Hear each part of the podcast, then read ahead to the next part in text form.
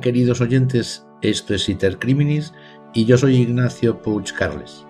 Los datos para la elaboración de este capítulo han sido sacados de páginas web y varios medios informativos online, donde a fecha de hoy siguen recogiendo las noticias a las que se refiere el capítulo. También decir que este capítulo está patrocinado por la asesoría jurídico-legal Legalis Consultores, legalisconsultores.es. Adapta tu negocio, empresa, página web a la legalidad. Deja que Legalis Consultores se ocupe de todos tus asuntos jurídicos y dedica tu tiempo a tu propio negocio. Legalis Consultores, servicio en toda España. Hoy vamos a tratar el tema de la asesina de El Pescaíto, Ana Julia Quesada. Y con este capítulo damos fin esta primera temporada de Iter Criminis. En breve volveremos con la segunda temporada. Ana Julia Quezada llegó a España con poco más de 18 años en el año 1991. En su país, República Dominicana, dejó su vida y también a su hija recién nacida, Ridelka. El primer destino de esta joven mulata y exuberante fue un club de carretera cerca de Burgos, donde iban a prostituirla. El último, la cárcel de mujeres de Brieva, Ávila donde cumple condena de prisión permanente revisable por matar al niño Gabriel, hijo de su pareja, el 27 de febrero del año 2018. La vida en España de esa mujer muestra un reguero de manipulaciones, engaños y víctimas que estaban ocultas hasta el crimen del niño, conocido en Almería como el pescaíto, y cuya desaparición desencadenó la operación Nemo de la Guardia Civil. El club donde Ana Julia aterrizó se llamaba, existe todavía, El Carro, en las afueras del pueblo de Rubén, Burgos. Pero ella no fue una más de las mujeres víctimas de esa explotación sexual. Cuando años después llegó la policía y liberó a ocho mujeres, Ana Julia ya no estaba allí. Un cliente del local, un camionero llamado Miguel Ángel, se había enamorado de ella. Los dos fueron a vivir juntos en diciembre de 1992. Poco después, Ana Julia se quedó embarazada y se casaron. Todo parecía ir bien. Miguel Ángel seguía con el camión y Ana Julia trabajaba en el servicio doméstico y cuidaba de su hija Judith. En 1995, el hombre le propone que traigan a España a Ridelka, que sobrevive con su abuela en una chabola en su país. Ana Julia acepta. Cuatro meses después de que la niña se instale eh, con ellos en Burgos, el 3 de marzo de 1996, el cuerpo de Ridelka aparece tirado en el patio de luces de la casa. La muerte de su hija. Los policías que acuden ni siquiera pueden interrogar a la madre que grita y solloza. Ha sido una desgracia. Ridelka se ha caído por la ventana. Nadie repara en qué para sufrir ese accidente. La niña ha tenido que coger una mesita, pegarla a la pared, subirse a ella, abrir la doble ventana del séptimo piso que la protegía del frío de Burgos y saltar o caerse. Su cuerpo, además, fue encontrado en el suelo, lejos de la pared, como si alguien la hubiese empujado. Una mujer, amiga de Ana Julia entonces, Recordaría luego que aquella madre hablaba de la muerte de su hija como el que cuenta que se le ha roto un plato viejo. La Guardia Civil, que investigará años después el secuestro de Gabriel Cruz, apuntará en 2018 la hipótesis de que fuera la propia Ana Julia la que quitase la vida de aquella menor. Pero nadie podrá ya demostrarlo. Después de enterrar a su hija, la mujer siguió casada con Miguel Ángel y trabajando en una carnicería. Ambos tuvieron un golpe de suerte cuando el hombre ganó 93.400 euros en la Bonoloto, pero el dinero solo les duró 4 o 5 años. Luego el marido de Ana Julia empezó a sufrir extrañas fiebres que le hicieron acabar dos veces en urgencias. Los médicos nunca supieron las causas de aquellas dolencias. Un seguro de vida. Por aquellas fechas, el marido de Ana Julia había suscrito un seguro de vida en la que la beneficiaría del 50% del dinero si él moría siendo su esposa. Finalmente sobrevivió, pero a principios del 2009 su mujer le anunciaba que quería el divorcio. Ya no estaba enamorada de él. Se le acabó el amor, le dijo. El divorcio fue tormentoso y el hombre acabó condenado por acoso y no pudo ver a su hija Judith durante cuatro años. Por aquella época, Ana Julia ya había conocido a un hombre viudo y enfermo que tenía un bar en Burgos. Se llamaba Javier y era 16 años mayor que ella. Vivieron juntos dos años y medio hasta la muerte del hombre. Él le compró una casa en la República Dominicana y puso un seguro de vida a nombre de ella, que cobró 35.000 euros cuando Javier falleció de cáncer, en diciembre del 2012.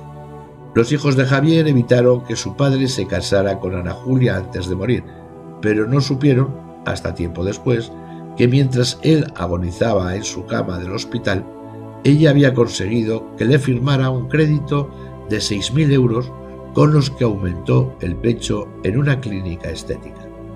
En el tanatorio, la tarde que enterraron a Javier, sus hijos vieron a Ana Julia acompañada de otro hombre mayor, también enfermo se llamaba Juanma y un cáncer de garganta lo mataría en el año 2015.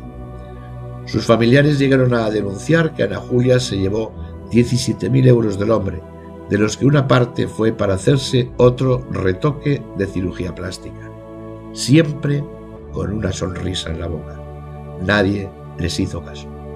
Antes de la muerte de Juanma, Ana Julia había conocido a otro hombre, más joven, Sergio, Ambos decidieron empezar de cero en Almería. Ana Julia decide entonces deshacerse de su hija Judith, que ya es mayor de edad, y echa de menos a su padre. Llamó a la abogada de su ex marido y le ofreció quedarse con ella. Voy a empezar una nueva vida. Tengo que quitarme las cargas que llevo, le dijo. El PAF blanco. Ana Julia se instaló con Sergio en el Cabo de Gata donde luego mataría a Gabriel Cruz. El hombre contaría después que ella le convenció para poner solo a su nombre el pub Black en Las Negras, donde ambos trabajaban. Cuando se separaron, en octubre del 2016, ella se quedó con el pub y él no vio ni un euro. En la barra de ese bar, Ana Julia conoció a Ángel Cruz, el padre de Gabriel. La noche vieja de ese mismo año, empezaron una relación sentimental. En el septiembre de 2017 ya estaban viviendo juntos. El crío, Gabriel, vivía con su madre y pasaba los fines de semana y la mitad de las vacaciones con su padre, que le adoraba. Gabrielillo, el pescadito, no sentía lo mismo por la novia de papá. ¿Quién es Ana Julia Quezada? Ana Julia es la persona que acabó con la vida de el pescadito, como lo llamaba su madre, Patricia Ramírez. Pero Ana Julia, en un arranque de cinismo, todavía es capaz de romper a llorar y niega que haya sido ella la que introdujera el cadáver del niño en el maletero de su coche. Yo te quiero, grita pese a saberse acorralada. Desde hacía un año, Ana Julia no soportaba al niño, que pesaba 24 kilos y medía un metro y 30 centímetros. Lo mató pegándole con un hacha en la cabeza y asfixiándolo después. El propio menor le había contado a su madre los continuos roces que tenía con la nueva pareja de su papá. Ana Julia había logrado distanciar al padre y al hijo. La propia Patricia Ramírez se lo contó al juez instructor semanas después de la detención de Ana Julia. Sé que la relación que tenían Gabriel y Ana Julia no eran buenas. Antes, Gabriel y Ángel tenían una relación más estrecha. Gabriel hasta se había quejado alguna vez de la pareja de su padre. Ana Julia Quezada fue capaz de sostener una mentira que solo tocó a su fin cuando decidió mover el cadáver del niño. Tiene una mente fría y calculadora, explica Ana Gutiérrez Salegui, psicóloga forense del Instituto de Probática e Investigación Criminal, quien ha analizado el perfil psicológico de la acusada. Ana Julia veía a Gabriel como un estorbo en su relación con Ángel. Añade Gutiérrez Salegui. Sentía celos hacia el menor por robo de atención. Unos celos enfermizos que la llevarían a odiar al niño. Ojalá no vuelva más. Ojalá no vuelva más, le dijo Gabriel a su padre la última vez que Ana Julia viajó hasta Santo Domingo, capital de la República Dominicana. Espero que se quede allí. Ana Julia se había marchado sola porque su novio le había dicho que no podría ir con ella de vacaciones hasta su país natal. Ángel argumentó que en las fechas que le propuso viajar le tocaba quedarse con su hijo. Los investigadores siempre han pensado que Ana Julia pudo actuar movida por ese resentimiento. Gabriel Cruz desapareció el 27 de febrero de 2018 en las Hortichuelas, una pedanía también de Níjar y a 5 kilómetros de Rodalquilar. Ese día, sobre las 15.30 horas, le dijo a su abuela y a Ana Julia que iba a jugar a la casa de otros niños, nietos de una prima hermana de la mujer, según la instrucción del juez Rafael Soriano. La acusada, en un acto o actuación reflexiva y meditada, se marchó tras él y lo convenció para que le acompañara a la casa de Rodalquilar, donde ella tenía que pintar. Una vez allí, Ana Julia agarró a un inocente y confiado Gabriel, lo golpeó de forma reiterada con violencia y con sus manos le tapó la nariz y la boca hasta asfixiarlo. Tras quitarle la vida al niño, Ana Julia cavó una fosa con una pala que había llevado días antes aquella finca. Ana Julia desvistió al niño antes de enterrarlo. Guardó la ropa en una mochila seis días después, el 5 de marzo de 2018, cuando un amplio dispositivo ya buscaba al menor por cada rincón del cabo de gata, ella se subió a su coche con las prendas del menor, condujo hasta Retamar, el Toyo, una zona residencial de Almería, y las arrojó al interior de un contenedor de vidrio. Durante los 12 días de búsqueda, Ana Julia convivió con los familiares del niño en la casa de la abuela del menor, la vivienda de las Hortichuelas, a donde nunca volvió Gabriel. Se convirtió en el punto de encuentro de los seres queridos del niño. Ana Julia en ocasiones se mostraba ausente, en otras activa y dicharachera. Era capaz de pasarse horas tumbada en una cama, sola, mirando el móvil y a su vez tratando de consolar a la abuela del niño. Tranquila, Carmen, Gabrielillo va a aparecer. Hoy va a aparecer. Le vamos a dar una Coca-Cola. Gabriel sabía vestirse solo. Cuando aún no había aparecido el cadáver, Ana Julia Quezada participó en una entrevista en la radio pública gallega. Entre sollozos dijo, Estamos destrozados, ya no sabemos qué hacer, nos estamos volviendo locos. En aquella entrevista llegó a hablar sobre el menor en pasado, para luego corregir. Era un niño muy responsable, es un niño muy responsable. La mentira seguía, pero Ana Julia había cometido un error. Fue el 3 de marzo, cuatro días después de su desaparición, en un intento por dirigir las sospechas a un antiguo novio que residía en Las Negras, a tres kilómetros de las hortichuelas, dejó una camiseta seca y planchada en una zona que ya había sido rastreada. Ella contó que era la camiseta que llevaba Gabriel cuando se le perdió el rastro. Yo lo vestí, explicó a los investigadores. Ese día la madre del niño comenzó a desconfiar de la presunta asesina. Cuando dijo que era de Gabriel, me hizo sospechar mucho. Dijo que le había vestido ella, pero el niño se vestía solo. Tenía ocho años. Muy pronto, los investigadores de la UCO de la Guardia Civil, que buscaban al niño Gabriel Cruz, desde el 28 de febrero de 2018, pusieron sus ojos sobre Ana Julia Quezada.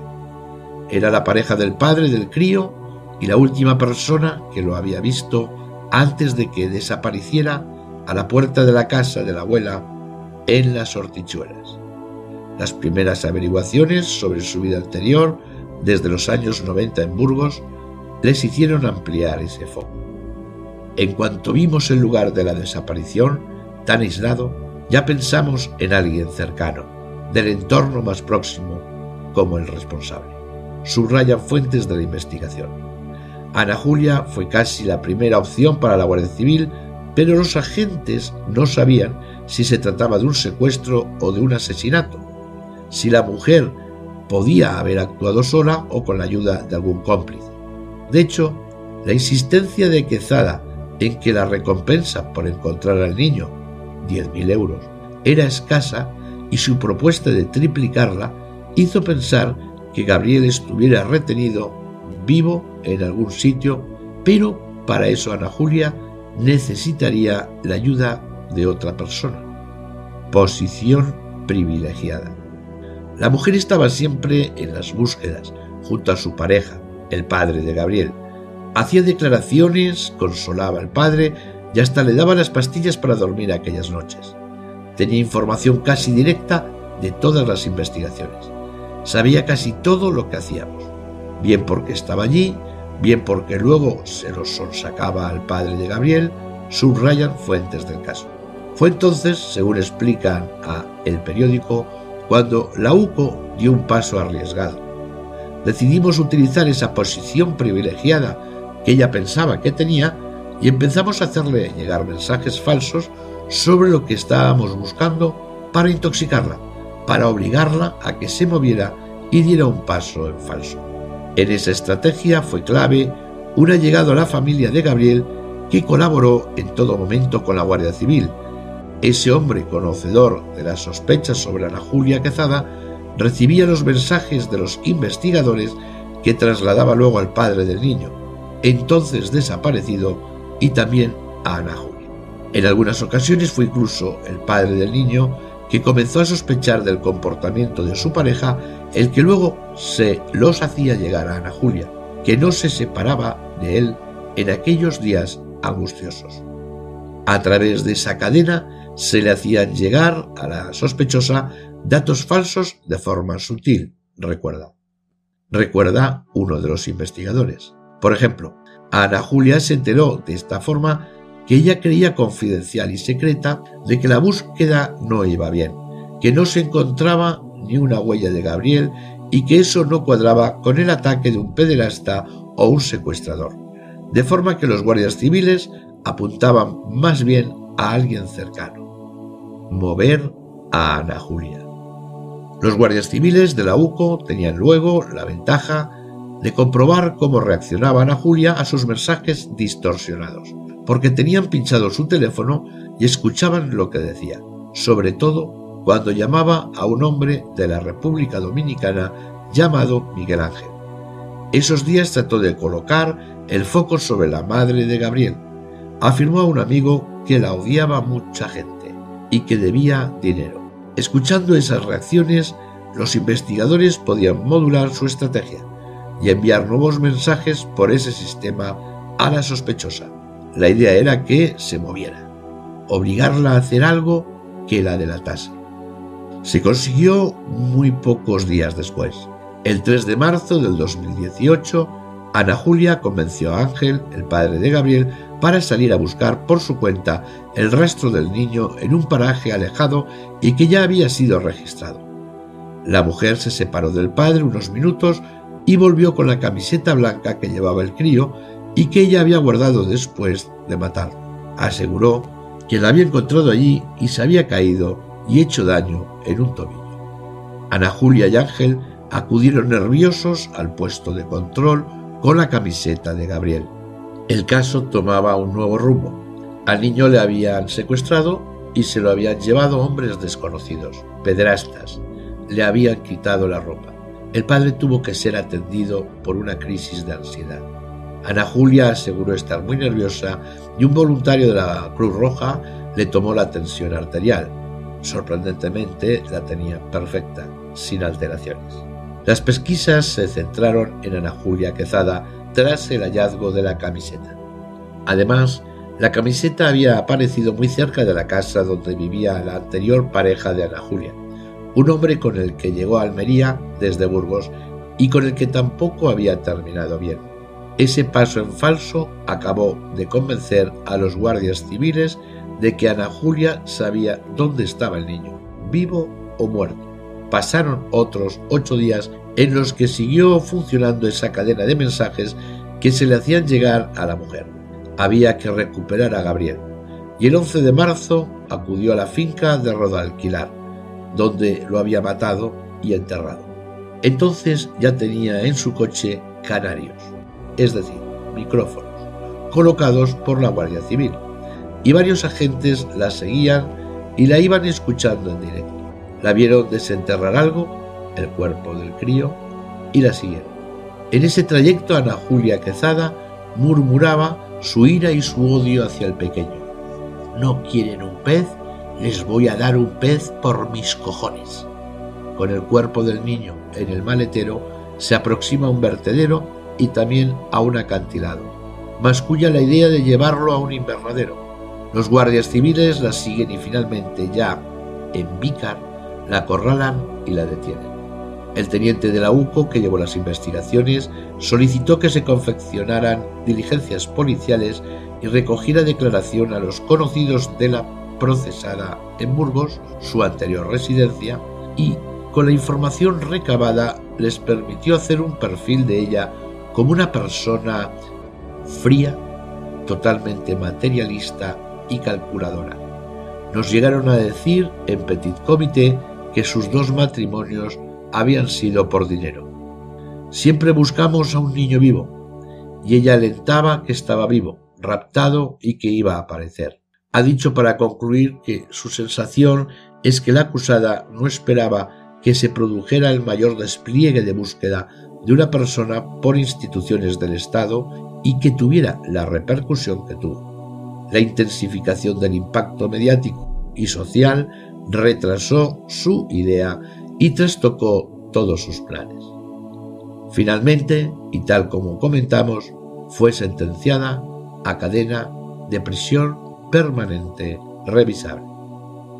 Y hasta aquí el final de este capítulo. Espero que os haya parecido interesante y esperemos que también os haya gustado. Quiero que me sigáis, a ser posible, en las distintas plataformas de podcast como Spotify, Evox, Google Podcast, etc.